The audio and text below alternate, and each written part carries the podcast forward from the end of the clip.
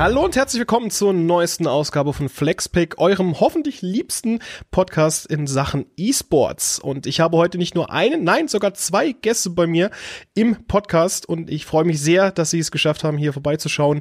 Zum einen haben wir die liebe Chiara und den lieben Moritz von den Rocket Beans. Hallo. Hallo. Schön, dass wir da sein dürfen. Wir hatten ja nicht so eine lange Anreise. Wir sind ja immer noch im Homeoffice und äh, nehmen das ja alles äh, remote auf. Deswegen ging das.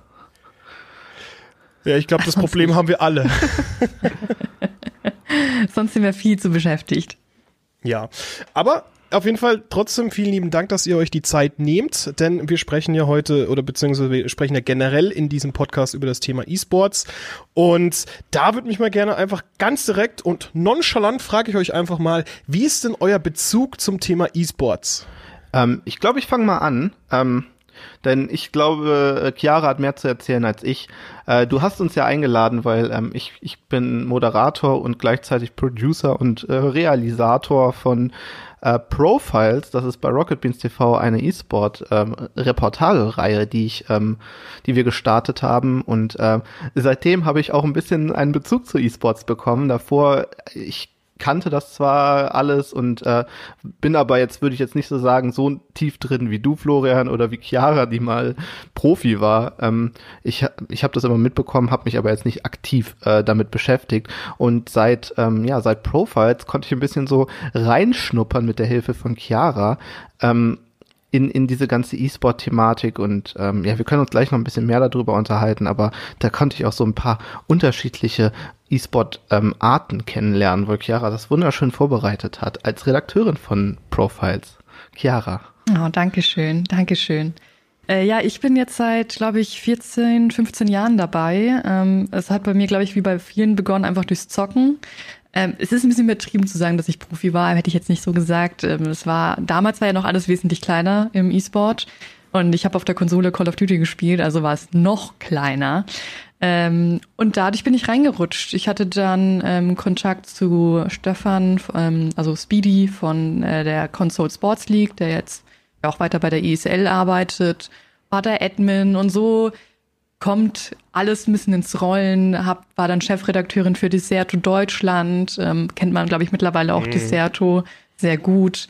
Und ähm, ja, habe eigentlich sehr viele Stationen äh, abklappern können jetzt im E-Sport und dachte mir, hey, ich habe aber auch wieder Bock auf Gaming und bin zu Rocket Beans und kann da auch ein bisschen, aber auch meine E-Sport-Leidenschaft weiterhin ausleben. Ich bin froh, dass es nicht komplett verloren gegangen ist und äh, ich da immer noch in der Branche drin bleiben Jetzt kann. stell dein Licht aber nicht unter den Scheffel. Du warst als E-Sportlerin das erste Mal bei uns, Chiara, bevor du bei uns angefangen hast zu arbeiten. Ich weiß noch, auf der Gamescom, ne? Ja, stimmt, das stimmt. Na gut. Richtige E-Sportlerin bei Rocket Beans TV. Ey, du, du hast gerade die Console Sports League angesprochen, die CSL, da kriege ich gerade richtige Halo-Flashbacks, weil das war tatsächlich die Liga, in der ich gespielt habe.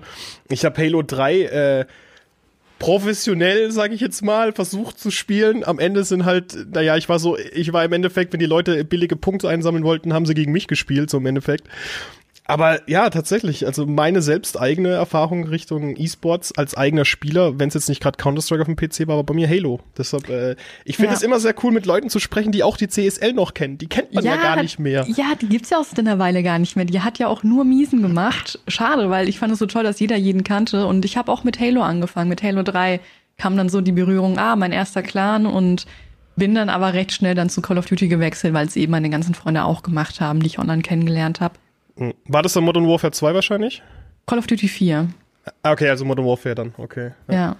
Ja, das, das, ja, das stimmt. Das war die Zeit, wo COD dann jetzt mittlerweile sich extrem in eine Richtung entwickelt hat. Und mittlerweile ist ja die C, äh, COD League, also die Call of Duty League, ja eine der prestigeträchtigsten Ligen, die man sozusagen kennt, weil die Entry Fees, korrigiert mich gerne, waren zwischen 20 und 30 Millionen, sogar teilweise 50 Millionen wurden spekuliert. Oh ja. mhm. Also es ist Krass. sehr, sehr teure Liga ja. und ob die sich auch rentiert am Ende des Tages, sei jetzt mal dahingestellt. Das geht ja ins gleiche Modell wie die Overwatch League, was ja auch einfach nur Millionenbeträge waren. Mhm. Da kann man aus, aus Sicht von Riot sogar noch sagen, ja, noch relativ entspannt mit den 8 bis 10 Millionen in Europa. Ja, ja, ist ein Schnäppchen. Aber ja, einige Leute wollten dann auch nicht in die Liga 100 Thieves und Nate Shot hat auch gemeint, nein, Nee, nee, wir sind erstmal nicht dabei, aber jetzt sind sie doch am Start.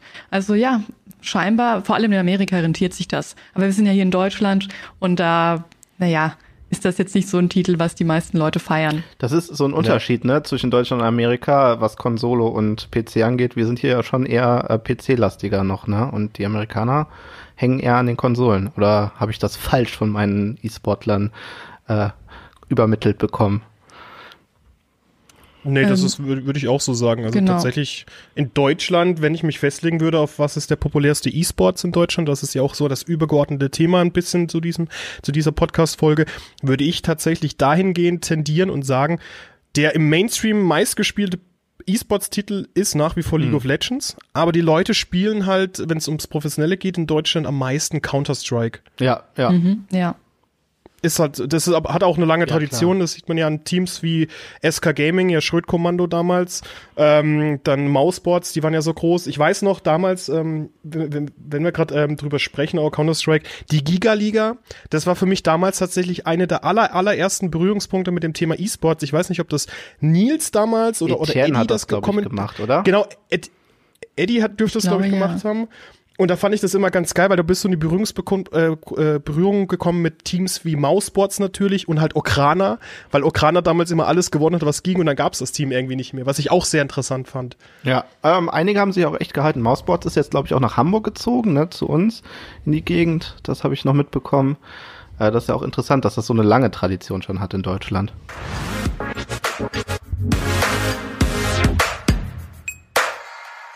Bevor wir mit dem eigentlichen Podcast fortfahren, habe ich jetzt mir den Moritz einfach mal geschnappt und möchte mit ihm ein bisschen mehr und genauer über Profiles sprechen. Ja, ich bin immer noch da. Der Moritz ist immer noch da. Und bevor wir uns weiter um das Thema E-Sports in Deutschland und allgemein mit Chiara kümmern, möchte ich dich einfach mal gerne fragen oder beziehungsweise äh, möchte ich dir die Aufforderung stellen, erklär doch mal den Leuten da draußen, was ist Profiles und worum geht's darin? Ja, äh, Profiles ist eine kleine Reportagereihe, die wir gemeinsam mit Accenture gemacht haben. Ähm, und äh, da geht's um äh, E-Sportler und ihren Werdegang, ihren Leben, ihren beruflichen Werdegang. Ähm, und das sind äh, nicht alles die gleichen E-Sportler, sondern E-Sportler aus unterschiedlichen Professionalisierungsgraden und in unterschiedlichen Bereichen ihrer Karriere. Ähm, also wir haben, ähm, wir haben mit äh, einem warte.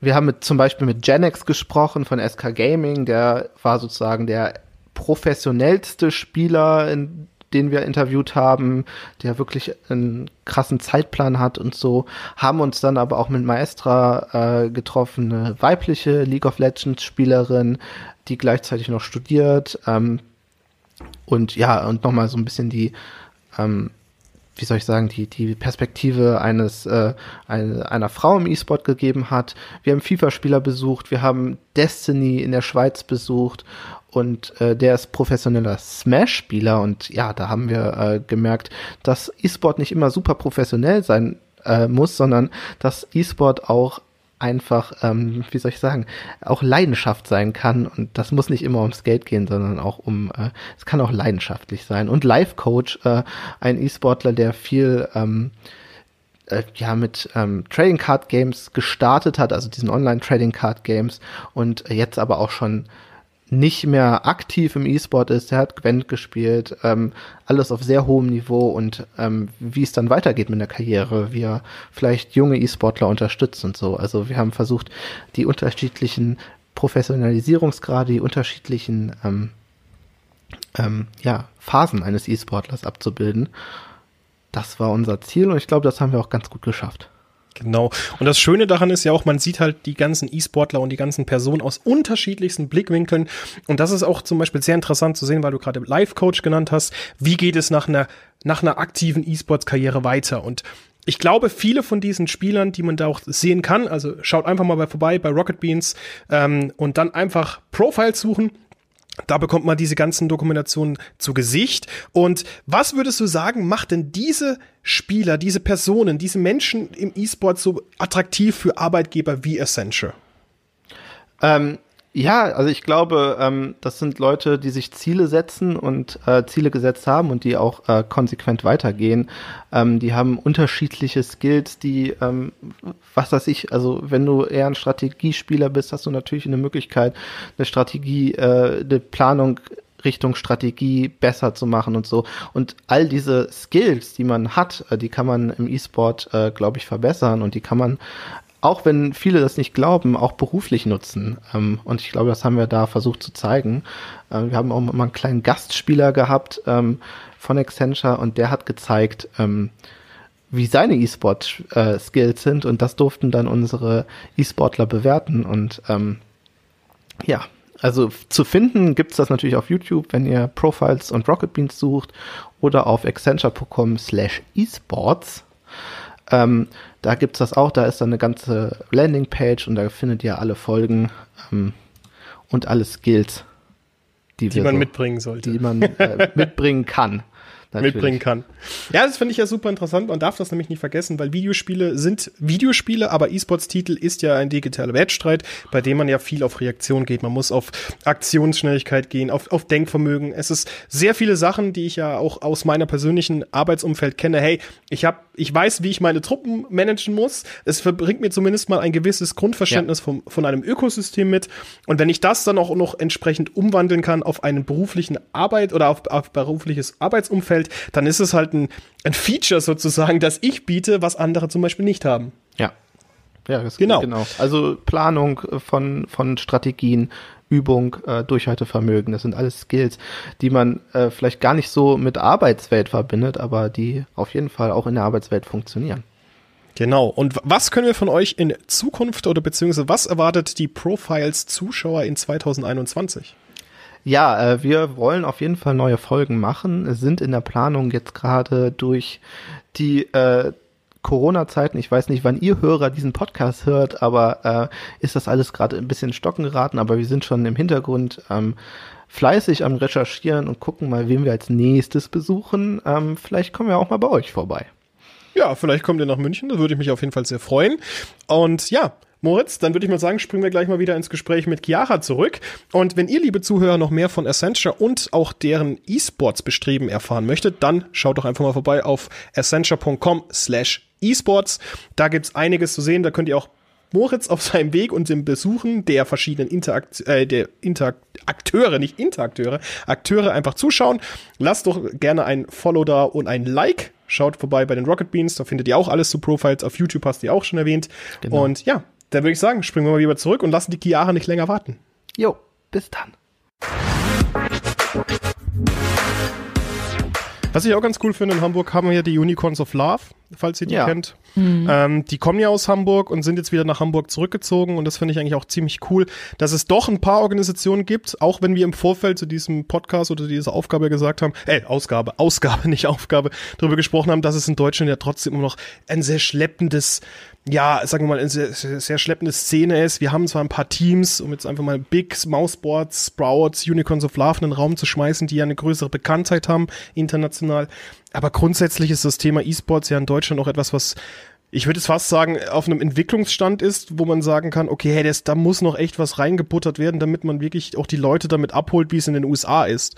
Wie seht ihr das? Also ich, äh, ich finde, wir, wir haben, wir, natürlich ist das in den USA und in anderen Ländern jetzt irgendwie Südkorea noch was ganz anderes, ähm, aber wir können uns auf jeden Fall schon glücklicher schätzen als ähm, als mit den, also ich habe mit den E-Sportlern zum Beispiel in Österreich und Schweiz geredet, ähm, die sind da äh, auf noch einem schwierigeren Stand, obwohl es in der Schweiz wohl echt schon eher im Mainstream angekommen ist, aber die Teams werden da nicht so groß und eigentlich wollen da alle nach Deutschland. Äh, also, es kann noch schlimmer gehen. Ich weiß nicht, was du sagst, Chiara. Also ich finde interessant, ich hatte da auch mal das Gespräch äh, bei so einer Talkrunde, dass wir eigentlich sehr viele E-Sport-Organisationen hier in Deutschland haben. Also, also wirklich ähm, viele, auch international, denken sich, okay, komm, wir haben jetzt äh, entweder ein Bootcamp oder wir haben einfach unseren Sitz in Berlin. Aber dennoch ist unsere Szene so klein und so schleppend wenn ein äh, Team wie Penta einen Spieler halten möchte, ist das quasi unmöglich. Der wird abgeworben und so kann das Team auch nicht, gar nicht weiter wachsen. Ich, es ist ein Wunder, dass Big sich so lange mhm. hält, habe ich schon das Gefühl, ohne dass da jemand abgeworben wird oder die Spieler sagen, hey, ich habe ein besseres Angebot bekommen. Weil das ist das große Problem neben natürlich dem Support äh, der Regierung generell, dass man sie einfach nicht halten kann. Man kann ja nicht wirklich Geld damit verdienen. Ähm, würde ich jetzt schon so behaupten, so dass man dann auch den Spielern ein geiles Angebot äh, machen kann. Bitte bleib bei uns und wechsel jetzt nicht zu irgendeinem internationalen Team. Ja, es ist auch gerade interessant, weil du Penta angesprochen hast mit dem mit Spielehalten da erinnere ich mich halt immer ganz gerne an 2018, oder was heißt ganz gerne, ich finde es einfach sehr schade. Zurückblickend auf das Jahr 2018, Penta war ja extrem erfolgreich in Rainbow Six Siege. Die waren ja bis zu diesem Zeitpunkt, waren sie das Erfolg oder haben das erfolgreichste Roster gestellt, mit Pengu, Fabian damals noch. Ja, und dann kam halt G2 und hat sich das Roster komplett gekauft und seither mhm. hechelt so ein bisschen Penta ihrer ehemaligen Form hinterher, weil keiner von den Spielern mehr da ist. Die mussten komplett bei Null anfangen. Und das ist dann halt auch ein bisschen schade, gerade für die lokale Szene. Klar, das Team war international, aber die Organisation an sich ist ja nochmal eine deutsche und versteht sich auch als deutsche Organisation. Die haben ja ihren Sitz in Berlin. Und das fand ich dann, ja, fand ich ein bisschen schade, aber auf der anderen Seite, ey, wenn, wenn, wenn das Roster dadurch halt besser verdient und halt auch die Spieler besser dastehen, weil am Ende des Tages müssen wir halt, müssen die auch gucken, wo sie stehen. Aber für die Szene aus der deutschen Sicht heraus fand ich es ein bisschen schade. Für G2, weil ich ein G2-Fanboy bin, hat es mich schon sehr gefreut. Also ich ja. finde ja auch die Expansionspläne, die Carlos immer auf den Tisch legt, die sind halt schon knallhart und die sind aber auch gut. Ja, ja, ja, ich bin da bei dir. Ich mag G2 auch super gerne. Ähm, fand es aber auch schon, das, ich habe ja auch ähm, Content Management bei der ESL Meisterschaft betrieben und habe halt dann noch immer gesehen, ah, okay, bei Penta wurde wieder ein CS-Spieler äh, abgeworben und habe da auch mal nachgefragt, ist das nicht total frustrierend? Und äh, der damalige Team-Captain ähm, und Manager hat dann gemeint, naja, also man freut sich ja natürlich auch für die Leute. Also so ein bisschen eine politische Aussage getroffen. Aber ich glaube, innerlich heult man dann schon so ein bisschen den Leuten nach. Ja. ja. Also ich weiß nicht, wie das mit den Verpflichtungen ähm, in anderen Ländern ist, aber ich, ich habe halt jetzt mit hier mit vielen League of Legends Spielern gesprochen und so und wenn die jetzt nicht ganz oben mit dabei sind, dann gehen die Verträge auch einfach nicht so lange. Die sind, die stehen dann nach jeder Season auch dann wieder auf, fast auf der Matte, wenn sie Pech haben und müssen sich was Neues suchen. Ich glaube, das ist auch dann so ein Wechselding. Äh, oder werden halt angesprochen. Ähm, ich glaube, wenn, wenn die Leute oder wenn die Teams vorplanen würden, dann könnte man auch jemanden länger halten. Mhm. Thema League of Legends ist ein gutes Stichwort. Wie seht ihr jetzt zum Beispiel diese Szene in Deutschland? Weil es gab ja vor ein, zwei Jahren diese Umkrempelung der Premier Tour, die wir hier hatten. Äh, wurde ja die Prime League daraus, die ja für das, die komplette Dachregion gilt. Also das inkludiert ja dann Österreich und die Schweiz auch. Wie, wie, wie steht ihr zu dieser Prime League oder beziehungsweise dieser Idee einer zweiten Liga zu schaffen im Endeffekt. Weil wir haben ja, wenn wir in der Fußballterminologie bleiben, die erste Bundesliga mit der LEC, mhm. in, in Europa zumindest, und danach hast du ja die unterschiedlichen ähm, niedrigklassigen Ligen, zum Beispiel in Europa, äh, Deutschland ist, und Österreich und der Schweiz ist es die Prime League zum Beispiel, in Polen hast du die Ultra League, in, ähm, ich glaube in Spanien war es die Super, Super League oder Orange Super League. Und wie, wie seht ihr so dieses Konzept, dass es halt auch wirklich die Möglichkeit gibt oder dadurch schafft, dass man als Spieler sich weiterentwickeln kann? Also ich, ich finde das, äh, also jetzt um mal den Fußball heranzuziehen, ist das natürlich, glaube ich, gut für, für den E-Sport an sich, wenn es wenn es eine breit aufgestellte Ligenstruktur gibt, weil äh, dann kann sich jeder dort einordnen, wo er und kann auch versuchen besser zu werden. Und dann hat man nicht dieses unerreichbare Ziel, nur in die erste Liga kommen zu können und sonst war es das, sondern man hat vielleicht noch eine zweite Liga oder andere Ligen, ähm, wo man trotzdem ähm, sich messen kann. Und äh, das vielleicht ein wenig Relevanz hat. Und ähm, mhm. vielleicht können sich dann auch andere Firmen oder sowas mit einklinken, die dann äh, auch vielleicht nicht gro so große Sponsortöpfe haben für die erste Liga, aber ich glaube, dadurch könnte E-Sport dann noch mehr an Gewicht äh, gewinnen in Deutschland, weil die meisten jungen Menschen in Deutschland spielen äh, Computerspiele und warum nicht das dann ein bisschen professionalisieren? Ähm, ja, der Meinung bin ich auch. Ich kann mich noch erinnern, als es damals dieses ganze gefranchised Kram äh, überhaupt, das ist jetzt komisch rausgekommen, aber überhaupt äh, Thema wurde und ähm, dann dachte ich mir, das ist doch eigentlich utopisch. Wie soll man als ein Spieler, der in einem Land wie in Deutschland wohnt, äh, wo E-Sport fast gar nicht supported wird, äh, wie soll man überhaupt da reinkommen? Teilweise werden ja dann kleinere Turniere gar nicht mehr erlaubt, ohne die Erlaubnis eben äh, des Publishers. Mhm. Und das, das fand ich immer sehr schwierig und konnte mir gar nicht mehr vorstellen, was passiert denn jetzt? Müssen sich Organisationen, die sich auf diesen einen Titel spezialisiert haben, auflösen? Oder wie wird das jetzt gemacht? Und da finde ich eine Möglichkeit, dass man ähm, in eine eben kleinere Liga erstmal kommt, in auch eine Division und sich dann hocharbeitet, sehr relevant und wichtig, auch generell fürs, fürs E-Sport-Leben in, in Ländern, die es eben nicht so unterstützen können oder wollen. Wir haben so viele leidenschaftliche Spieler, die es erreichen möchten, aber für die bleibt es ja dann nur ein Traum, wenn man das nicht irgendwie supportet. Mhm. Mal ganz grob gefragt oder mal ganz banal, eher, eher mal so mal ins Blaue geschossen. Meint ihr, dass wir irgendwann in Deutschland an den Punkt kommen, wo wir dann so das gleiche Niveau wie in Südkorea erreichen? Oder ist das allein auch, auch aufgrund der Mentalität der Deutschen, sag ich jetzt mal, und ihrer Beziehung zum digitalen Sport äh, geschuldet, dass es niemals so einen Stellenwert erreichen wird? Also ich weiß nicht, äh, Chiara kann da gleich nochmal fundierter darauf antworten. Ich glaube schon, also es gibt ja eine Veränderung und äh, ich kenne niemanden, der nicht in irgendeiner Form zockt. Äh, ich kenne niemanden, der äh, unter 20 ist, der nicht mindestens schon einmal League of Legends gespielt hat, so ungefähr. Das ist ja fast und wenn er geflucht ja, genau, hat, wenn ähm, diese Person aber geflucht hat. die Leute verstehen die Sachen und äh, es wird bestimmt auch nochmal andere Spiele geben und so.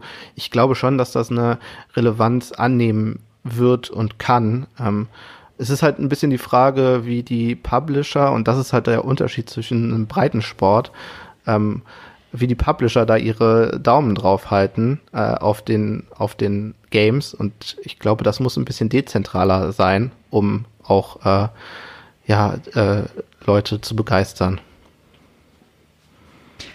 Äh, ja, also für mich ist das eigentlich eine sichere Sache. Ich muss auch ein bisschen lachen, weil ich mich erinnern kann, wie vor zehn Jahren gefragt wurde, oh, wo siehst du denn E-Sport in fünf Jahren? Und alle so, oh, das wird ein ganz großes Ding. Das wird es überall geben und Deutschland wird es endlich akzeptieren. Und jetzt sind wir so Jahre später und wir reden eigentlich immer noch drüber. Aber es muss einfach kommen. Unsere Generation lebt den E-Sport und man wächst damit auf. Also es, ich sehe da eigentlich keinen Weg drum herum.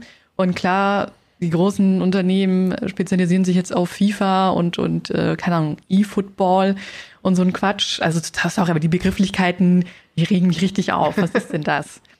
Da kommen, da kommen die als Spätzünder rein und hauen neue Begriffe um, ums Ohr oder was. Naja, ähm, aber ja, ich, für mich ist das eine sichere Sache. Das wird irgendwann so groß sein, wobei ich schon sagen muss, Südkorea übertreibt es ja ein bisschen. Ich weiß nicht, ob das noch so gesund ist, wie die ihre Trainingspläne haben. Aber ja, ich denke, wir sind auf einem guten Weg in ich sage jetzt einfach mal 30 ja, Jahren, nachdem ich vor ich auch, fünf das, Jahren gesagt habe. Ja. Das glaube ich auch, das wird lange dauern. Das ist nicht in fünf Jahren soweit. Ich meine, wie lange hat das in Korea gedauert? Und äh, das ist ja auch nicht von. Ja, Korea hat, die haben ja, die haben ja in den 90ern Genau, die haben in den 90ern mit, angefangen. Mit Brood, Brood genau. War zum Beispiel. Also ja. da, da hat das in den 90ern, guck mal, das ist jetzt 30 Jahre her, so. Äh, natürlich hat das dann einen anderen Stellenwert und äh, da ist es, glaube ich, auch nicht von 0 auf 100 so losgegangen, ähm, sondern äh, das muss rein, da müssen die Leute reinwachsen. Ja, das finde ich aber eigentlich auch eine gute Aussage, weil es ist, das ist ja auch das Schöne am E-Sports.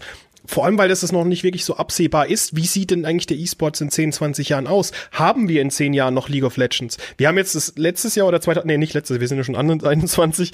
2019 haben wir ja zum Zeitpunkt der Worlds, äh, die ja 2019 auch in Berlin unter anderem stattgefunden haben, gab es ja das, vielleicht könnte ich noch erinnern, das 10 Jahre Riot Please, also sprich 10 Jahre League of Legends, weil das ja 2009 rausgekommen ist. Jetzt ist so eine Frage, die, die ich mir sehr oft auch schon gestellt habe und auch mit meinen Redakteuren schon drüber gesprochen habe. Hey, habt ihr irgendwie oder könnt ihr euch eigentlich noch vorstellen, dass wir solche Titel wie League of Legends noch in zehn Jahren spielen werden. Klar, das Spiel verändert sich ja ständig. Du hast immer mal hier und da ein paar Akzente, die gesetzt werden von den Entwicklern, wenn es um die Map geht, wenn es um Inhalte geht. Zum Beispiel dieses Jahr oder für diese Season wurde ja das Item Management, der Item Shop komplett äh, rebranded, sage ich jetzt mal, komplett überarbeitet. Das Jahr davor wurden neue Drachen in das Spiel eingeführt. Wie kann dieses Spiel in zehn Jahren aussehen? Bei Counter-Strike wiederum würde ich sagen, okay, das Spiel wird es in 10, 20 Jahren noch geben, weil die ja sowieso sich immer neu erfinden. Wir hatten ja 1.6, Condition Zero, Source und jetzt Global Offensive und es wird ja, sage ich jetzt mal, vielleicht irgendwann in 10 oder 8 Jahresabständen wird das neu aktualisiert so. Aber glaubt ihr, dass die Großzahl von den Titeln, die wir jetzt aktuell im E-Sport sehen, Rainbow Six Siege, ähm, League of Legends, Dota 2, ähm, Overwatch, ähm, Call of Duty, gut, Call of Duty ist gleiche, gleiche, die gleiche Sache wie bei Counter-Strike, dass sich diese großen Major-Titel so lange halten werden oder vielleicht sogar für die Ewigkeit gehen? Ja, das ist, äh, das ist eine gute Frage. Ich muss halt hier auch noch mal kurz sagen, also ich habe das Gefühl, dass es aber auch bei Counter-Strike ist, dass es langsam auch nachlässt, dass die Szene immer ein bisschen kleiner wird nach und nach und es nicht mehr so auf dem Höhepunkt ist wie noch vor ein paar Jahren. Verdammtes also, Valorant. ja, das ist halt. Äh, aber es belebt aber, ja das Geschäft, ja. Genau, ja, ja. Aber hey, du hast Valorant äh, gerade erwähnt. Ich denke mal, dass hm, ja gut, Valorant ist auch nochmal eine andere Sache. Die Leute sind ja ein bisschen enttäuscht von Valve. Das ist aber auch wiederum ein anderes Thema. Ähm, ich habe das Gefühl, bei einigen Spielen wird es noch ein paar Jahre gehen. Und auch wenn mir jetzt gerade nichts einfällt, was man sich eigentlich noch einfallen lassen könnte, ich glaube, da gibt es ein paar smarte Köpfe, die sagen, hey, ich habe eine richtig coole Idee für einen anderen neuen E-Sport-Titel. Und der wird dann den Markt nochmal komplett ähm, aufleben lassen. Mhm. Ja, ich könnte mir das auch vorstellen. Ähm, ich glaube, ähm, was bleiben wird, sind die Spielprinzipien, die werden sich nicht ändern, aber äh, wenn einer nochmal einen kleinen Kniff findet, dann wird das auch wieder interessant und äh, äh, dann passen sich die Leute vielleicht darauf an. Ne? Ähm, aber ich glaube, es werden sich so vier, fünf Prinzipien festlegen, irgendwie Strategiespiele, äh, dann Shooter in irgendeiner Form und ich glaube, also wenn nicht ein Entwickler äh, alles perfekt macht, werden die Spiele auch wechseln. Hm. Also werden, meint ihr, also dass es dann vielleicht wirklich mal so weit ist, dass wir irgendwann League of Legends 2 sehen werden, eventuell? Weil ich kann mir das, ich kann mir das jetzt nicht vorstellen. Das ist für mich komplett, das ist so, so, so Brainfuck gefühlt, weil ich habe so viel, persönlich zum Beispiel, bevor ich angefangen habe, im E-Sports tätig zu werden, ich habe mittlerweile so viel Kohle in League of Legends investiert. Ich will gar nicht, dass das Spiel irgendwann aufhört zu existieren oder nicht mehr relevant wird. Ah, das kann ich mir gut vorstellen. Das wäre doch eigentlich perfekt. Ich, ich kenne viele Leute, die trauen sich einfach nicht mehr in League of Legends reinzuschauen. Seien es Leute, die, äh, die am Anfang dabei waren und sagen, das sind mir jetzt zu viele, ich hoffe, man sieht Champions. Ich weiß jetzt gerade nicht, ich spiele League of ja. Legends nicht. Ähm, das sind jetzt mir zu viele Champions. Ich komme da einfach nicht mehr rein und habe auch keine Lust, mich reinzufuchsen. Und wenn man dann ein neues äh, LOL herausbringt, wo man vielleicht gerade mal am Anfang so 15 Leute spielen kann oder 20, ja, dann hat man da wieder einen Grund äh, reinzugucken. Und dann könnte man neue Leute wieder äh, in League of Legends reinlocken. Ja, da bin ich mir dann nicht sicher, ob das von Riot kommt. Äh, das ist halt dann die Frage, ne? oder ob sich da jemand anders dann hervortut und sagt, so, ich habe einen neuen Ansatz, ich habe eine neue Idee mit dem gleichen Spielprinzip. Das ist halt die Frage, aber das kann ich auch nicht beantworten. Naja, das, komm, das, man könnte ja Geld damit machen, wenn man die Champions eben nochmal verkauft. Deswegen kann es schon ja, gut von Riot kommen. Aber die machen ja bis jetzt auch noch gut Geld damit, die gleichen Champions im gleichen Spiel zu verkaufen. Also. Und jetzt auch Mobile. Ja. Jetzt ja auch äh, Wild Rift ja. ist ja auch da. Habt ihr das schon mal gespielt? Mal ganz kurzer Exkurs. Habt ihr Wild Rift schon mal gespielt? Nee, bisher gar nicht, nein. Es fühlt sich tatsächlich sehr gut an. Es fühlt sich tatsächlich sehr gut an. Also wenn ihr mal da reingucken wollt, ähm, es ist ähm, im Vergleich zu Arena of Valor und ähm, Mobile Legends Bang Bang, was ich immer noch sehr lustiger Titel finde, ähm, ist es ein bisschen anders, weil es mehr auch auf diese Skillshots geht, die man zum Beispiel vom PC-Client kennt. Aber es funktioniert wirklich gut. Also ich habe da wirklich mal sogar zwei, drei Stunden am Stück gespielt am Handy und das ist halt heutiger Sicht, das ist undenkbar eigentlich. Also kann ich, nur mal so ein kleiner Exkurs, kann ich euch wirklich äh, wärmstens empfehlen. Ja, da bin ich auch mal gespannt, weil Handy, ich zock nix am Handy, ne? Also wirklich gar nichts. Ich hasse diese Touchscreen äh, Steuerung, wenn es dann irgendwie mit Joysticks losgeht. Also klar, irgendwie Strategiesachen, das, das kriege ich noch hin, aber dann auch eher auf einem größeren Bildschirm wie einem iPad oder sowas. Aber da, ich glaube, da wird auch eine komplett neue Generation heranwachsen, äh, wenn ich mir meinen kleinen Cousin angucke, der mit einem iPhone in der Hand aufgewachsen ist. Äh, ich glaube, da wird auch im E-Sport einiges passieren, was Mobile angeht ist ja auch ein ganz großes Thema. Zum Beispiel, wenn wir jetzt nach Indien blicken. Indien hat ja die größte PUBG Mobile Szene. Ja. Und der und der Price Pool, den in dieser Szene unterwegs ist oder auch ausgegeben wird von der PUBG Corporation, der ist ja echt nicht klein. So, das darf man, das, das vergisst man halt äh, hierzutage, äh, hierzutage, hierzulande vergisst man das ja ganz gerne, weil wir ja hauptsächlich da mit Konsolen und PCs aufgewachsen sind. Klar, man zockt halt immer gerne mal hier und da auf dem Handy, Aber so diese, diese E-Sport-Szene, die sich auf dem Handy, die auf dem Handy existiert, die kennen wir hierzuta- Ja. hierzulande kaum. Ja, also äh, das ist ja klar, ne? Das ist das einfach verfügbarste Gerät, das du hast, das äh, günstigste. Ich will nicht wissen, wie viele Milliarden Handys es auf der Welt gibt, ob, ob in Indien oder Afrika und so weiter. Und dann versuch- und die Leute wollen spielen und auch Computerspiele spielen. Und wenn die nichts anderes haben wollen, Computer oder eine Konsole zu teuer ist in ihrem Land ähm, oder die in unserem Land noch zu jung sind, dann spielen die halt auf Smartphones und äh, die gibt's überall. Und äh, ja, wir, Was ich mich frage ist, ob sich das irgendwann mal alles reguliert. Wir vergessen, glaube ich, auch ganz viele Titel. Hearthstone ist ja noch dazu gekommen ähm, und dann gab's ja dann, also Gwent ist ja auch jetzt äh, ein E-Sport-Titel. ja. Ja. genau. Und die ganzen Battle Chess Games, äh, das ist ja auch irgendwie Teil davon, vom, vom ganzen E-Sport-Komplex. Und vielleicht reguliert sich das irgendwann mal, dass es nicht nur große Player gibt, sondern alle so ungefähr auf, dem, auf derselben Ebene ist und wir vielleicht sogar ein bisschen den Überblick verlieren. Ich meine, jetzt schon, wie gesagt, vergessen wir ein paar Sachen. Ja. Hey, ein Farming Simulator, okay? Mega ist auch. E-Sport. Ja, Es ist so gut. Wer kann die meisten Heuballen zusammenstopfen? ich meine, hat seine Daseinsberechtigung. Absolut. Absolut. Das, das finde ich auch ganz interessant, weil das führt mich nämlich auch zu einer Frage, die ich euch schon mal eingangs gestellt habe. Das Thema Gaming, weil Kira, du hast ja gemeint, du wolltest ja auch das Thema E-Sports mit dem Gaming nochmal verbinden, was sich ja bei den Rocket Beans sowieso gut anbietet. Wann habt ihr zum ersten Mal gemerkt, dass es E- das E-Sports sind natürlich Videospiele, es ist natürlich dieser digitale Wettstreit in Videospielen. Wann habt ihr für euch selbst das erste Mal festgestellt, hey, das ist ja auch eine andere Art, Videospiele zu spielen, die mich auf eine andere Art und Weise begeistert, die mich vielleicht so begeistert, wie wenn ich jetzt Fußballfan wäre. Ähm, und das dann vom Gaming weggegangen ist. Könnt ihr euch da vielleicht noch an das erste Mal erinnern, als ihr diesen, diesen, diesen Aha-Moment gehabt habt? Ich kann mich daran erinnern. Ähm, ich, ich bin dann aber auch wieder raus, ausgestiegen, weil da war mir dann dieser Wechsel zu schnell. Ähm, das war damals ähm, auf der Xbox 360 mit Call of Duty Black Ops. Äh, da, das habe ich unglaublich viel online gespielt. Ich habe jetzt nicht viel online geguckt, aber da habe ich gemerkt, ähm, wie krass man sich verbessern kann und wie, wie viel Spaß das dann macht. Und das habe ich auch wirklich viel gespielt und dann kam das nächste Call of Duty und dann hatte ich keine Lust mehr, weil äh, dann musste ich wieder neue Maps lernen und äh, das war mir dann zu viel. Ähm, aber da, da habe ich halt gemerkt, okay, ey, du kannst dich, also das hat, das hat einen Mega-Reiz, weil wenn ich die Map kenne und weiß, wo die Leute langkommen und wenn ich weiß, wie meine Waffe funktioniert, dann äh, dann läuft das alles wie ein Uhrwerk und äh, das macht Spaß. Äh, und da habe ich diesen, diesen, diese Faszination, äh, die Leute dann, äh, die besser sind als ich, dann auch äh, in die Tat umsetzen können, äh, gemerkt, dass das funktioniert.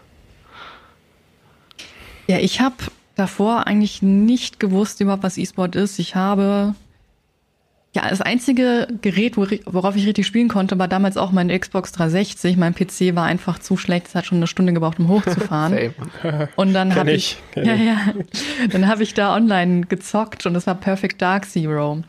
Und habe innerhalb schon von der ersten Stunde eine Freundschaftsanfrage bekommen und ich habe auch überhaupt nicht geredet. Keiner wusste überhaupt, äh, ob ich ein Junge oder ein Mädchen bin und so, weil ich so schüchtern war.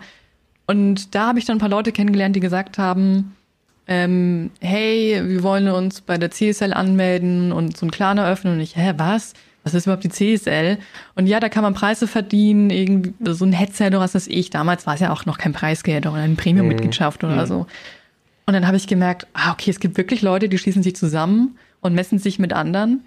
Ist ja mega cool. Und dann fing es da mit Halo und dann so richtig mit Call of Duty bei mir an, dass ich ähm, auf Planplanet war und mich da voll eingefuchst habe. Ach Gott, die gute, die gute alte Zeit. ja, ja. Und mittlerweile habe ich dann auch schon alle Clan-Namen gekannt, wenn da irgendwo on online irgendeine, irgendwer eine Abkürzung hatte, wusste ich so, ach, das sind die und die. Hey, komm, Clan War, Clan War. Das war ja auch schon so, wenn man random in der Lobby gegen einen Clan gespielt hat, gesehen hat, oh, die haben alle denselben Clan-Tag. Okay, das, das ist jetzt ein Clan War offiziell. ähm, ey, das hat so Spaß gemacht. Ich habe das generell gemacht, mich mit Leuten zu messen. Und ich mag das ja immer noch, deswegen bin ich immer noch dabei. Äh, ja. Ja. und das war so bei mir der Einstieg. Ah, Es hat auch, es hat aber auch eine geile Faszination, muss ich sagen. Bei mir war es, bei mir war es tatsächlich, also die hatten ja schon über Halo 3 gesprochen, das war ja so mein Einstieg in dieses Konsolen-E-Sports-Ding und ich glaube, wenn ich dran geblieben wäre, würde ich heute wahrscheinlich Rainbow, hätte ich wahrscheinlich dann später Rainbow Six auf der Konsole gespielt. Aber das erste Mal, wo ich wirklich so die Berührungspunkte hatte, war wie gesagt diese Giga-Liga, weil ich Counter-Strike gesehen habe und ich fand das immer faszinierend, dass halt wirklich so zwei Teams gegeneinander spielen und dann halt am Ende ein Preisgeld kassieren, so im Endeffekt. Das fand ich immer mega faszinierend. Und habe dann auch Counter-Strike 1.6 gespielt, war dann auch so immer so Aushilfsmitglied in so einem Clan, der ja in der ESL gespielt hat und als kleiner Pimpf dachte ich so, oh, die spielen in der ESL, wow, das ist ja dieses riese Ding. Wahrscheinlich haben die irgendwo in der unteren Ebene rumgedümpelt und sowas. Aber dann ist es tatsächlich bei mir so wieder ein bisschen abhanden gekommen. Ich habe dann 2012 mal wieder ein bisschen aktiv angefangen, League of Legends zu spielen. Und dann gab es so einen Aha-Moment, dass, der, der, das den Marco Giesel involviert.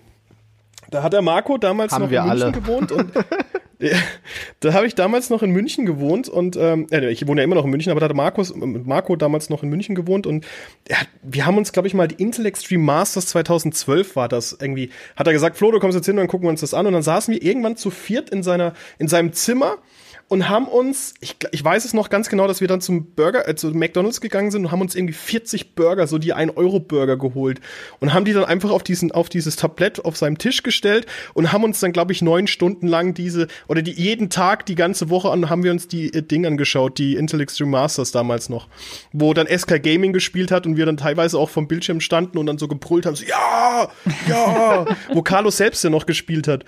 Und das ist tatsächlich so ein einschneidendes Erlebnis. Und ich musste auch tatsächlich schmunzen vor ein paar Tagen, weil ich dieses Bild mal wieder bei mir auf dem Handy gefunden habe, als ich mal ein paar alte Bilderordner durch, durchsortiert oder mal durchgeguckt habe. Und das ist so eines, eines von diesen E-Sports-Events, die mir oder E-Sports-Erlebnissen, die mir halt wirklich in, ins Gedächtnis gerufen haben, hey, das ist halt, das ist Sport, das ist halt ein Wettstreit, das macht Spaß, das sind halt Leute, die halt sich gegeneinander oder miteinander messen. Und äh, ja, und das hat dann halt meine, meine Leidenschaft für den E-Sports an sich wirklich wieder so kickstartet. Und seither spiele ich auch LOL. Also ich bin seit 2012 dabei. Und es ist sehr komplex, da gebe ich dir schon recht. Also es ist wirklich sehr komplex geworden.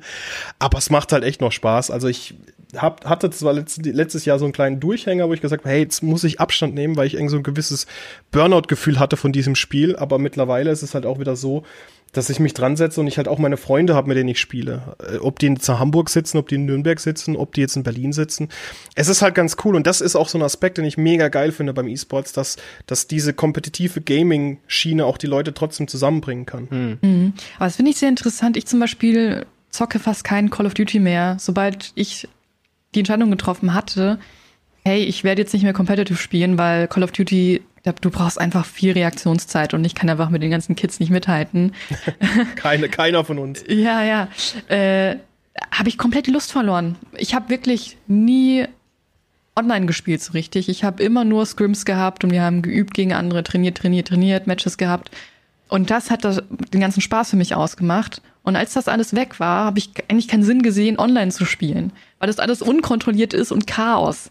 Für mich war das einfach, also man muss auch sagen, Activision bewirbt das ja auch nicht so richtig als E-Sport-Titel im Gegensatz zu Riot oder ähm, CSGO, weißt halt auch immer, okay, du hast deine Competitive Playlists, hast du halt in Call of Duty nicht. Und seitdem spiele ich es auch fast gar nicht mehr. Battle Royale, also Warzone, hat das so ein bisschen nochmal wieder auf mein Radar gebracht. Aber so kompetitiv, nee, wenn mal ein Event bei uns ist, dann super gerne gegen irgendwen ballern oder gen generell irgendwas spielen, bin ich immer dabei. Ich mag einfach den Nervenkitzel und die Atmosphäre. Aber ja, leider bin ich da jetzt auch so raus. Ja. Ja, ich muss auch sagen, ich habe so diesen Antrieb, wirklich irgendwie Top-Platzierung im Ranked. Also bei League kannst du ja Normals spielen, kannst Ranked spielen, kannst ja Aram spielen. Und mittlerweile ist es halt so, wenn ich mit meinen Freunden spiele, ist es halt immer nur Aram. Mhm. das ist halt einfach nur all random, all mit und ab dafür. Ja. Ja, ich hatte es bei Overwatch, habe ich ganz lange Solo Queue gespielt und habe gemerkt, nee, es macht irgendwie auch keinen Sinn und auch so wenig Spaß, wenn man mit den Leuten nicht so richtig kommunizieren kann. Hm. Habt ihr denn, habt ihr denn so ein paar, wie nennt man das denn, so Hidden Gem Spiele, wo ihr sagt, okay, das spielen vielleicht nicht die ganz großen Massen, aber wo ihr sagt, hey, das ist ein richtig cooler Titel, der halt auch im E-Sports stattfindet, wo ihr sagt, hey, den verfolge ich gerne, wenn er auf Twitch läuft? Oder mhm. auch auf YouTube? Bei mir sind das ähm, die Fighting Games. Ich spiele selber nicht so richtig Fighting Games, weil ich richtig schlecht bin. Also wir haben auch bei Rocket Beans ein Format gehabt, äh, Smash Dojo, wo uns ähm, äh, Robin Chichi Smash beibringen sollte, wird und mir. Aber ich weiß nicht, ich habe da, glaube ich, so, so eine Lernblockade. Aber dennoch schaue ich super gerne. Ich finde die Szene so toll. Ich liebe kleine E-Sports-Szenen, weil die Leute sich auch noch untereinander kennen und es gibt noch nicht diese Professionalität. Das wird sich auch mal angebrüllt. Da ist noch richtig Leidenschaft. Also ich sage euch, wenn ihr irgendwie auf Wrestling steht, dann schaut Gears of War an, weil die Leute komplett durchdrehen. Da werden Monitore durch die Gegend geschmissen, je nachdem, weil es da Hintergrundgeschichten gibt zu den einzelnen Spielern. Aber ja, äh, Smash, Fighting, generell Fighting Games, äh, Street Fighter, bin ich immer dabei. Oh. Ich habe ich hab nur, ich habe einen Traum und einen Wunsch. Ich weiß nicht, ob das jemals äh, passieren wird, aber ich würde ich würd so gerne irgendwie eine aktive E-Sport-Szene in, Civ sehen. Äh, ich, also ich liebe, ich, ich Warum liebe nur? Spiel, aber man kann es irgendwie nur gegen Computer spielen, weil es halt so viel Exploits gibt und so. Äh, und äh, ich weiß nicht, okay, da zu, ich weiß nicht, zu oft neue Zivilisationen Zivilisationen reinpatcht, die dann nicht gebalanced sind und so, dass es da einfach nichts gibt und es gab mal Versuche irgendwie 2011 und so, aber so richtig, aber das würde ich mir, glaube ich, übertrieben viel reinziehen. Ich muss ja echt gestehen, ich habe ja echt ein paar Mal versucht, äh, von, von euch auf dem Sender ähm, den, den Gipfel, ja. ich habe jetzt den kompletten anzuschauen, aber ich komme einfach nicht in dieses Spiel rein.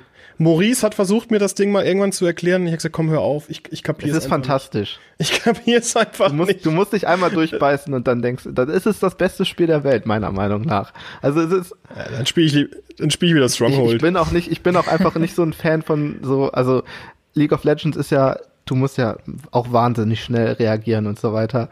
Ich, ich denk lieber nach und hab da meine Runde und kann da so größtenteils so lange äh, meine Runde äh, äh, verfolgen, wie ich möchte. Das, das finde ich schon ganz angenehm. Also, also dieses strategische Denken und bei, also nicht, dass das jetzt nicht bei League of Legends oder so da, dabei wäre, aber dieses schnelle Entscheiden, äh, da habe ich immer ja, äh, Probleme mit. Das ist ja Aktion, ja, genau. Reaktion. Das ist ja immer, immer in diesen ganzen kompetitiven Dingen ist es ja auch immer drin. Egal, ob jetzt das FIFA sei, ob es Call of Duty sei oder, oder Halo. Ähm, ich muss aber tatsächlich jetzt hier nochmal das aufgreifen, was Chiara gesagt hat, weil für mich ist es halt auch wirklich, es sind Fighting Games. Ich bin auch tatsächlich durch die Arbeit des, oder hatte ich das Glück, durch die Arbeit hier ein paar Leute in München kennenzulernen. Es gibt hier so eine kleine Fighting Game Community in München. Und für mich ist es halt immer Dragon Ball Fighters gewesen. Dragon Ball Fighters und, und Mortal Kombat. Und ich fand gerade Dragon Ball Fighters ist das bestaussehendste Fighting Game in diesem Genre äh, oder in, die, in, diesem, in diesem Bereich und dann Mortal Kombat 11 sieht halt einfach auch nur, das ist Zucker, das ist Sahne. und, das, und das stimmt schon, das, was du gesagt hast, dass die Leute halt noch mal ein bisschen leiden, leidenschaftlicher sind. Das sieht man ja auch auf der, ich hätte jetzt Evo eigentlich sagen wollen, aber die Evo ist ja ein bisschen leider, ob die jemals wiederkommt, weiß keiner. Mhm. Ähm, aber Fighting Game Events fand ich immer geil und ähm, die Weltmeisterschaft von 2019 als ähm, Goichi also Go One, ähm, die die Dragon Ball Fighters Weltmeisterschaft gewonnen hat, ist es halt einfach geil. Ich mag das. Und da ich sowieso ein großer Sucker für Dragon Ball bin, ist es für mich so eine Win-Win-Situation. Ich habe jetzt schon zum dritten Mal mir super komplett angeschaut. So, so von ja, dem her. Also ich finde, sie haben halt auch ein komplett anderes Mindset. Ich meine, ähm, Moritz, du warst ja auch, äh, hast dich ja auch mit ja. ähm, Destiny ja. unterhalten, einem Smash-Spieler und der, der aus der Schweiz ist. Super. Nett. Und er hat halt auch so gemeint, eigentlich leben sie nur fürs Spiel. Also ich will einfach nur spielen und reise dann gerne auch nach Deutschland und einfach nur meine Freunde zu treffen und gegen sie zu spielen. Aber ich möchte jetzt auch nicht ähm, Vollzeit E-Sportler sein für das Game. Es macht, weil es mir einfach Spaß macht und ich möchte, dass es mein Hobby bleibt. Und ich glaube, da gibt es einfach so viele, die sagen, ich will einfach nur zocken. Ja. Mehr will ich nicht. Ja, das nicht. sind echt viele. Und genau, die sagen, das ist und das ist mein Hobby und äh, und es gibt ja auch, also für Hobbys investieren Menschen ja auch äh, gerne ihre Zeit und das fand ich auch so schön, dass es, dass es nicht nur die, um diese Professionalität geht, sondern um Freundschaft, um, um diese, ja, um dieses Ding, was alle lieben und das ist jetzt, und das ist ja wirklich bei ähm, Super Smash halt mini klein und äh, da, da kriegst du vielleicht Preisgeld, wenn du Glück hast von 1000 Euro oder halt einen Controller. ja. ähm, und dafür fährst du aber dann von, von der Schweiz nach äh, Berlin oder sowas. Ähm, äh, da, da ist ja schon die Reise fast, äh, hat das schon wieder alles aufgefressen. Aber das ist natürlich äh, schön und total toll. Und, und dann merkt man auch, dass, dass wie, wie die sich selber vernetzen, die Leute, ne? Also dann sind die halt in Zürich und äh, organisieren gemeinsam dann, äh, dadurch, dass das äh, bei Nintendo halt einfach äh, äh, One-on-One -on -one wirklich besser geht als online, ähm, organisieren die dann ihre Teams und so werden dann auch die Freunde, die das vielleicht gar nicht so doll gespielt haben, auch immer besser und kommen dann mit und so. Und äh, wenn einer da so viel brennt. Das muss ich, muss ich absolut zustimmen. Ich finde gerade, ähm, wir fallen jetzt gerade ein bisschen in die Verschwärmerei für die Fighting Game Szene, aber es ist halt einfach so. Es ist sehr persönlich, es ist sehr, sehr heim. Ich fühle mich tatsächlich heimisch in dieser Szene. Es fühlt sich nicht so an wie, als, also, wenn dich da jemand beleidigt, dann weißt du, wer dich da beleidigt, so im Endeffekt. Bei League of Legends, da musst du einfach nur kurz irgendwie in den Chat Hallo schreiben und schon kriegst du irgendwelche Muttersprüche um die Ohren geklatscht teilweise. Also, das ist ja auch ein ganz großes Problem, Toxicity in, in Videospielen oder beziehungsweise explizit in Online-Games. Ähm, aber ich glaube, das wird den Rahmen jetzt sprengen in der hm. Hinsicht. Ja. Eine Frage und zwar, ähm, oder so eine, gerne eine, eine abschließende Frage auch. Wenn ihr euch den E-Sports in zehn Jahren vorstellt, was könnte aus eurer Perspektive neu hinzugekommen sein? Als Spiel, als Titel, als Genre, als Funktion, als ähm, vielleicht auch im Bereich Sorry. des. ja, du wünschst es dir. Du, ganz ehrlich, ich würde ich würd mir auch wünschen, wenn, wenn Fable 3 E-Sports kommen würde tatsächlich, weil jeder hat sein Spiel so. Ja. Final Fantasy 8 E-Sports fände ich auch geil. Wobei Sorry, Speedruns, es ich habe dich äh, unterbrochen. Es gibt ja Speedruns. Ähm, was, was könntet ihr euch vorstellen, was wir so in Zukunft nochmal im E-Sports erleben? Ich glaube, also jetzt mal aus der Laiensicht, ich glaube, Mobile wird stärker. Ähm, ich, ich glaube, also ich weiß nicht, inwiefern das funktioniert, aber ich glaube auch die ähm, Grenzen, also das sieht man jetzt ja schon bei, die Grenzen verschwimmen einfach und irgendwann wird es auch egal, wer auf welcher Plattform spielt, wenn er darauf gut spielen kann. Ich glaube, da gibt es schon Unterschiede, aber auch durch diese ganzen Streaming-Angebote, die vielleicht auch in ein paar Jahren besser werden und weniger Lag haben und so weiter, ist dann egal, welche Plattform du nutzt und dann spielt einer halt auf dem Handy und der andere spielt auf seinem Computer. Ähm, und ja, ich glaube, das wird mehr kommen. Aber ich weiß nicht, was für Spiele. Das muss Chiara beantworten. Ja, ich habe gerade so überlegt, in der Musik und in der Mode erleben ja viele Trends nochmal einen neuen Frühling. Und ich würde mir eigentlich wünschen, dass Strategiespiele, auch wenn ich selber noch nicht so richtig eins gespielt habe, ähm, vor allem nicht online, habe ich mich nicht getraut, bin auch nicht verrückt. Ähm, ich würde mich freuen, wenn das wiederkommen würde. Es gab, glaube ich, vor was letztes Jahr oder Ende letzt, vorletzten Jahres die Ankündigung, dass ähm, StarCraft wieder eine Liga bekommen soll. Ich glaube sogar unter Leitung der ESL und Gibt's dann, ja auch wieder, ja. Die ja. läuft auch sogar schon tatsächlich. Genau, aber was hört man denn davon noch? Also ich möchte irgendwie entweder, dass es vielleicht ein neues StarCraft gibt, was vielleicht einsteigerfreundlicher ist, denn die, der, die Erfolgsrezeptur von E-Sport-Titeln ist einfach leicht nachvoll, nachvollziehbar sein und ähm, ja, einfach easy to learn, hard to master. Und das habe ich so bei Strategiespielen bei der, aus der alten Schule nicht so das Gefühl. Da müsste vielleicht noch mal irgendwas kommen, wo man sich denkt, okay, ich komme da easy und schnell rein, ich kapiere sofort alles und auch als Zuschauer verstehe ich alles. Ich, es wundert mich, obwohl ich sehr gerne Overwatch gespielt habe, dass da Leute zugucken und dass es diese Liga gibt, die gefranchisede. Denn du verstehst doch eigentlich gar nichts, wenn du das Spiel nicht selbst gespielt hast. Es ist komplett Chaos mit den ganzen Helden. Und ich denke, da wird man so ein paar Learnings ziehen und sagen, nee, make it simple stupid. Hm. Ja, ich glaube, das das, das, das Problem, das du selber gespielt haben musst, das ist ja bei vielen E-Sports-Titeln. Das ist ja bei bei, bei Overwatch, wie du schon sagst, ist es bei League of Legends ist es ganz stark, bei Dota ist es ganz stark, äh, StarCraft ist es auch ganz stark, Warcraft ist es auch ganz stark. Ähm, ich glaube, so die simpelsten, ja genau, wie du schon meintest, je simpler die Spiele zu, anzusehen sind, desto einfacher sind sie zu verstehen. Counter-Strike ist relativ einfach zu verstehen, Rainbow Six Siege ist einfach zu verstehen. Klar, die Übersicht ist halt dadurch, dass du vertikal dich bewegst, nochmal ein bisschen was anderes. Fighting Games sind einfach zu verstehen.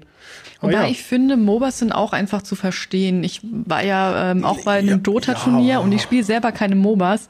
Und man versteht, so das Grundprinzip versteht man. Natürlich gibt's da noch mehr im Detail und du verstehst vielleicht nicht, äh, warum dieser eine Spielzug so smart war, aber das kommt ja mit der Zeit. Solange aber du das, die Grundstruktur verstehst, so dass die, das eine Team das andere Team in der Base angreifen muss, hast du ja schon so ein bisschen Ahnung.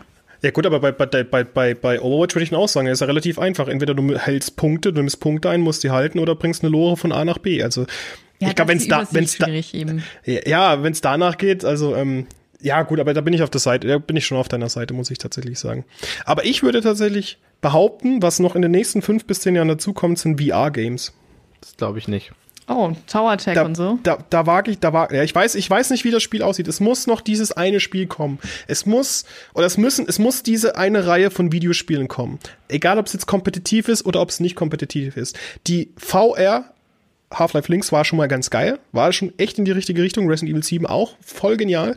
Aber es muss noch diese eine Reihe von Videospielen kommen, wo wir sagen, okay, deswegen braucht jeder Mensch auf dieser Welt braucht VR. Sei es ein Oculus, sei es eine PSVR 2, sei es weiß was ich was. Aber diese Spiele müssen noch kommen. Und wenn dann dieser Damm gebrochen ist, dass die Leute wirklich sich das auch leisten können und zu Hause stehen haben und dann entsprechende E-Sport-Titel kommen, dann glaube ich, dass VR in den nächsten fünf bis zehn, vielleicht sogar 15 oder 20 Jahren wird das nächste Ding, also die nächste große Neuerung im Ich bin mal gespannt. Also da, das, ich glaube, da ist der Schritt erstmal, dass sich die Leute VR leisten können und dass VR so äh, möglich sein muss, dass du dir nicht neben der 600, 700, 800 Euro teuren VR-Brille noch einen 2000 Euro teuren Rechner daneben stellen musst, äh, der äh, 5 mal 5 Meter groß ist, damit man, damit man das vernünftig nutzen kann.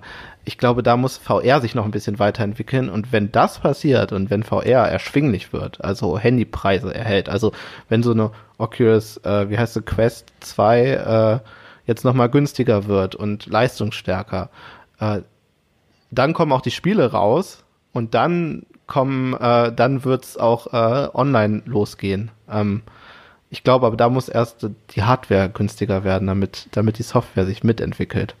Moment. Ich glaube sogar, es ist nur, also nicht nur die Hardware. Ich, ich verstehe deinen Punkt und ich sehe das auch so. Das könnte halt schon noch ein großes neues Ding werden. Aber ich glaube, mein Problem ist, E-Sportler müssen sehr viel trainieren. Und es gibt schon Experimente, dass Leute eine VR-Brille 24 Stunden lang aufhaben wollten und sie mussten es abbrechen, weil sie super Kopfschmerzen bekommen haben und ihre Augen äh, haben gebrannt. Es gibt YouTuber, also so die haben das übel. geschafft in Minecraft. Könnt ihr mal auf YouTube gucken. Oh, Gott. wow, okay. Oh äh, ja, also ich glaube, die gesundheitlichen Probleme könnten da ein bisschen überwiegen. Aber wer weiß, wenn die Technik sich weiterentwickelt, sehe ich ja, das ich, auch. Ich ich, ich glaube, wenn man da entsprechend mit umgeht, dann kann man da, denke ich mal, auch so eine, eine Szene oder beziehungsweise ein, ein, ein Raum für diese Spieler, für diese Profis schaffen, wo die dann halt auch entsprechend trainieren können. Ja, Potenziale also hat ich glaube, klar. Ich, ich, ich glaube schon, dass das irgendwann in eine Richtung geht, weil ich bin auch davon überzeugt, nennt mich jetzt gerne äh, äh, Futurist, aber ich glaube, dass es irgendwann auch der Moment kommen wird, wo wir dann eine ähnliche Simulation haben werden, wie jetzt in Ready Player One, wo sich wirklich alle halt wirklich in so einem riesigen Hub bewegen und so und, und halt mit diesem, mit dieser Force-Feedback-Weste rumlaufen und so Zeug. Das kann ich mir alles gut vorstellen. Warum nicht? Die, der Trend geht ja so ein bisschen, was VR angeht, in dieses, in diese, in diese Richtung, aber davon sind wir echt noch, glaube ich. Also von der Oasis sind wir noch ein ganzes noch ein Stück bisschen, entfernt. Ja, das stimmt. Aber natürlich, das ist ja der ah, große Traum eines jeden Gamers, irgendwann äh, komplett im Spiel unterzutauchen. Auch wenn es schwierig ist, weil oh, man nicht mehr auf der Couch sitzen kann. Aber ich werde die ganze Zeit nur als so ein Goku durch die Gegend fliegen. ja, ich drück dir die Daumen. Naja, wenn es nach Sword Art Online geht, kannst du dich hinlegen und dann ja. musst du sogar nicht nur sitzen und du musst auch nicht stehen, du kannst einfach nur liegen. Stimmt, spielt sich alles im Kopf ab. Ja, ja, genau. Okay. Ja, oh. Ist das jetzt eine gute Zukunft oder eine schlechte? Dann kommt keiner mehr raus aus seinen, seiner Virtual Reality. Also ich musste einfach an Wally denken, den Film, wo alle in ihren fliegenden Stühlen sitzen, übergewichtig ja. von oh je, A nach B. Mir würde das auf jeden fliegen. Fall passieren. Ich wollte eigentlich mit einem positiven Gefühl rausgehen. Jetzt habe ich irgendwie so ein Dystopie. Das kann jeder selber entscheiden, ob das positiv ist. Ich finde das jetzt nicht per se negativ. Ja, also ich, glaube, es ist noch sehr viel möglich im E-Sports. Wir haben noch lange nicht alles aus, ausgeschöpft, was es zu ausschöpfen gibt. Ähm, ich bin auch davon überzeugt, in Deutschland wird sich das Ganze noch eine ganze Ecke weiterentwickeln. Aber grundsätzlich würde ich sagen, der E-Sports ist halt wirklich etwas, was ich nicht mehr wegdenken kann aus dem Alltag. Und ich freue mich eigentlich über alle Neuerungen, die wir da in den nächsten Jahren erleben ja. werden. Ja, da hilfst du ja mit mit deinem Podcast. Das ist schön. Ja, und ja, ihr stimmt. als äh, wunderbare, wunderschöne Gäste natürlich umso mehr. Dankeschön. Ja, Dankeschön. Chiara Moritz, ich bedanke mich ganz, ganz recht herzlich, dass ihr euch die Zeit genommen habt. Wo findet man denn euch im Internet, wenn man euch denn suchen würde? Äh, ja, ich auf äh, allen Social Media Plattformen unter meinem äh, schrecklichen Gamertag, den ich mir mit 12 gegeben habe, Mastermo 1 mit einer normalen 1. Ähm, aber ich will es auch nicht mehr ändern. Es ist jetzt zu spät. Ich werde jetzt 30, das bleibt jetzt für immer so. Ähm, genau, und guckt mal Profiles euch an. Ähm, da haben wir uns unterschiedliche E-Sportler, ähm, nee, da, die haben wir uns nicht eingeladen. Wir sind zu denen gegangen und haben geguckt, wie die ähm, leben und wie die es äh, mit ihrem E-Sport äh, treiben. Genau, einfach Rocket Beans und Profiles in Google eingeben genau. und dann findet man das auf jeden Fall. Genau, bei mir ist es ein bisschen komplizierter, weil mein Nickname ziemlich oft vergeben ist. Mein Nickname ist nämlich Giggles und bei Twitter, Instagram und Twitch heiße ich auch so. Allerdings muss ich dann immer i-Giggles i heißen. Das gleiche Problem wie ich, nur besser gelöst. Ja, ja, genau, das ist richtig schlimm. Wobei, bei Instagram heißt ich chiara.huf. Naja, ist nicht so einfach, aber ich will diesen Namen auch nicht mehr abgeben. Den habe ich schon seit so vielen Jahren. Ja, so ist es. Das ist doch, das ist doch, das ist doch schön. Ich hatte tatsächlich nie so eine Bindung zu meinem Nickname. Ich habe mein, mein, mein, mein Filou hat sich irgendwann erst die letzten paar Jahre entwickelt, weil ich mir, weil ich mir irgendeinen Schaum ins Gesicht geschmiert habe und das war von Bilou. und dadurch, dass ich Halbfranzose bin, hat sich dann, ach, Filou. Und das, und, das, und, das hat sich, und das hat sich dann halt gehalten. Und da habe ich gesagt, okay, komm, warum nicht? Filou, Flo, da ist auch die, da ist ja auch die Namensentfernung nicht so ganz weit weg. Das, das ist ein guter Name. Ach ja. Der, bei mir war es Master Chief und Moritz und das.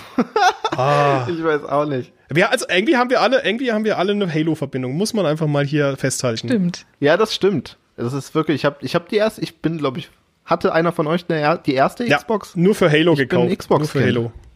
Ich, ich, ich habe nur Xbox gespielt, mein Leben lang. Wusste ich gar nicht. Ja, sehr gut. Na gut, jetzt mag Ja. ich dich noch mal ein Stückchen mehr, Moritz. Tun sich hier ganz Schön. neue Dinge auf. Ja. Voll gut. Alles klar, ihr Lieben. Ich bedanke mich ganz recht herzlich und genau, ihr habt gehört, wo, äh, liebe Zuhörer, ihr habt gehört, wo ihr die zwei findet. Schaut vorbei, lasst liebe Kommentare da, folgt ihnen unbedingt auf allen erdenklichen Plattformen. Und ich weiß auch, Chiara Twitch, äh, twitcht ab und zu, streamt ab und zu auf Twitch, das weiß ich. Moritz weiß ich's nicht, ob du es auch streamst, aber egal, falls ja, schaut bei den beiden rein. Und dann wünsche ich euch auf jeden Fall noch einen schönen Start in den Tag. Und ja, bedanke mich und bis zum nächsten Mal.